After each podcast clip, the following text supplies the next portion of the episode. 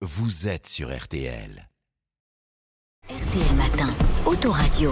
L'actualité automobile le dimanche matin avec Christophe Bourou, notre spécialiste. Bonjour Christophe. Bonjour Stéphane, bonjour à tous. Autoradio prend la direction de Mulhouse Pour aujourd'hui. ses 40 ans, le plus grand musée auto du monde, celui des frères Schlumpf, expose 40 voitures jamais montrées au public et qui dormaient dans les réserves du musée.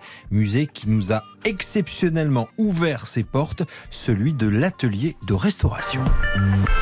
Plusieurs milliers de visiteurs attendus à Mulhouse, donc Christophe, pour une exposition qui ouvre ses portes là week-end hein, et qui dévoile 40 objets inédits et insolites des réserves de la collection Schlumpf. Installé depuis 1982 dans une ancienne usine de filature, le musée est installé sur plus de 20 000 mètres carrés et réunit des centaines de voitures d'exception. Alors vous avez des Bugatti, des Panhard, des Maserati, des Rolls-Royce, des Citroën, bref des joyaux dont 422 pièces ont été classées au titre des monuments historiques. C'est l'un des musées auto qui possède la plus belle collection de voitures anciennes au monde. Justement, pour célébrer les 40 ans du musée, 40 objets d'exception sont exposés pour la toute première fois. hein. Oui, le musée compte tellement de trésors que certains eh bien, dorment encore à l'abri des regards.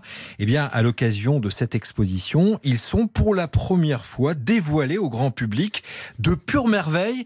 Comme le clou de ce spectacle, une sublime berline italienne que nous présente Catherine Fouche-Roucher-Sarrazin, commissaire de l'exposition. C'est une Isota Fraschini, c'est une italienne de 1926. Une limousine, puisqu'elle a six vitres, hein, trois de chaque côté, avec des strapontins à l'intérieur. Vous avez le chauffeur, bien sûr, qui est séparé de la partie habitacle, puisque à cette époque-là, on ne conduisait pas sa voiture. On avait un chauffeur, surtout quand on, pouvait se payer une voiture de ce grand prix.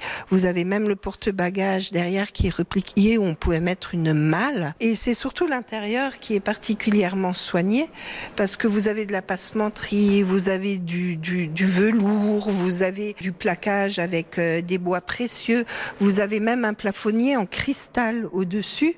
Euh, on le mettrait presque dans son salon, oui. Voilà, de véritables salons roulants qui côtoient aussi une incroyable exposition de Bugatti. Sept Bugatti Type 101, alors c'est hyper rare, elles sont réunies pour la première fois.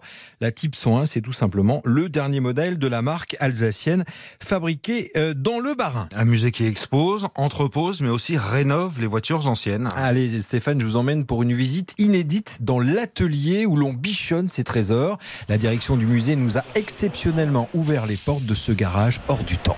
Bonjour. Donc je m'appelle Bertrand, je suis Bertrand Eck, je suis mécanicien au musée de l'auto à Mulhouse. Donc ici nous sommes dans les anciens ateliers des frères Schlumpf. Là dans le box dans lequel on se trouve là exactement, c'est les anciennes selleries. Donc c'est un box, vous voyez, hein, qui a son charme. Il est tout en bois, tout vitré. L'ambiance de l'époque règne encore de temps en temps et de temps en temps, euh, je, je sais pas si Fritz Schlumpf nous regarde de là-haut et nous observe, mais des fois je sens sa présence. Des fois ça craque parce que vous avez beaucoup de bois.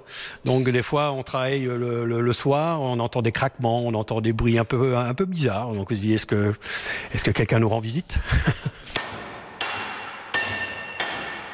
Donc là, vous voyez, je suis en train de, remettre en route une, Bugatti Type 37. Tout ce qu'on a sur nos voitures modernes existait déjà à l'époque. Ces gens-là, à l'époque, ont réussi à faire des, choses extraordinaires, mais sans ordinateur, sans l'électronique, et ça marchait, ça marchait bien. Et ça marchait bien, c'est magique, hein, comme l'exposition que je vous engage vraiment à aller voir et qui dure jusqu'au 6 novembre.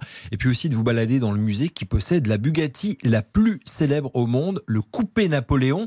Le mythe qui entoure cette auto est tel qu'on parle d'une valeur, tenez-vous bien, qui pourrait atteindre les 100 millions d'euros. 100 millions d'euros. Au programme également, Christophe, une autre idée de visite. Alors nos confrères de Turbo se sont rendus au Gigatelier.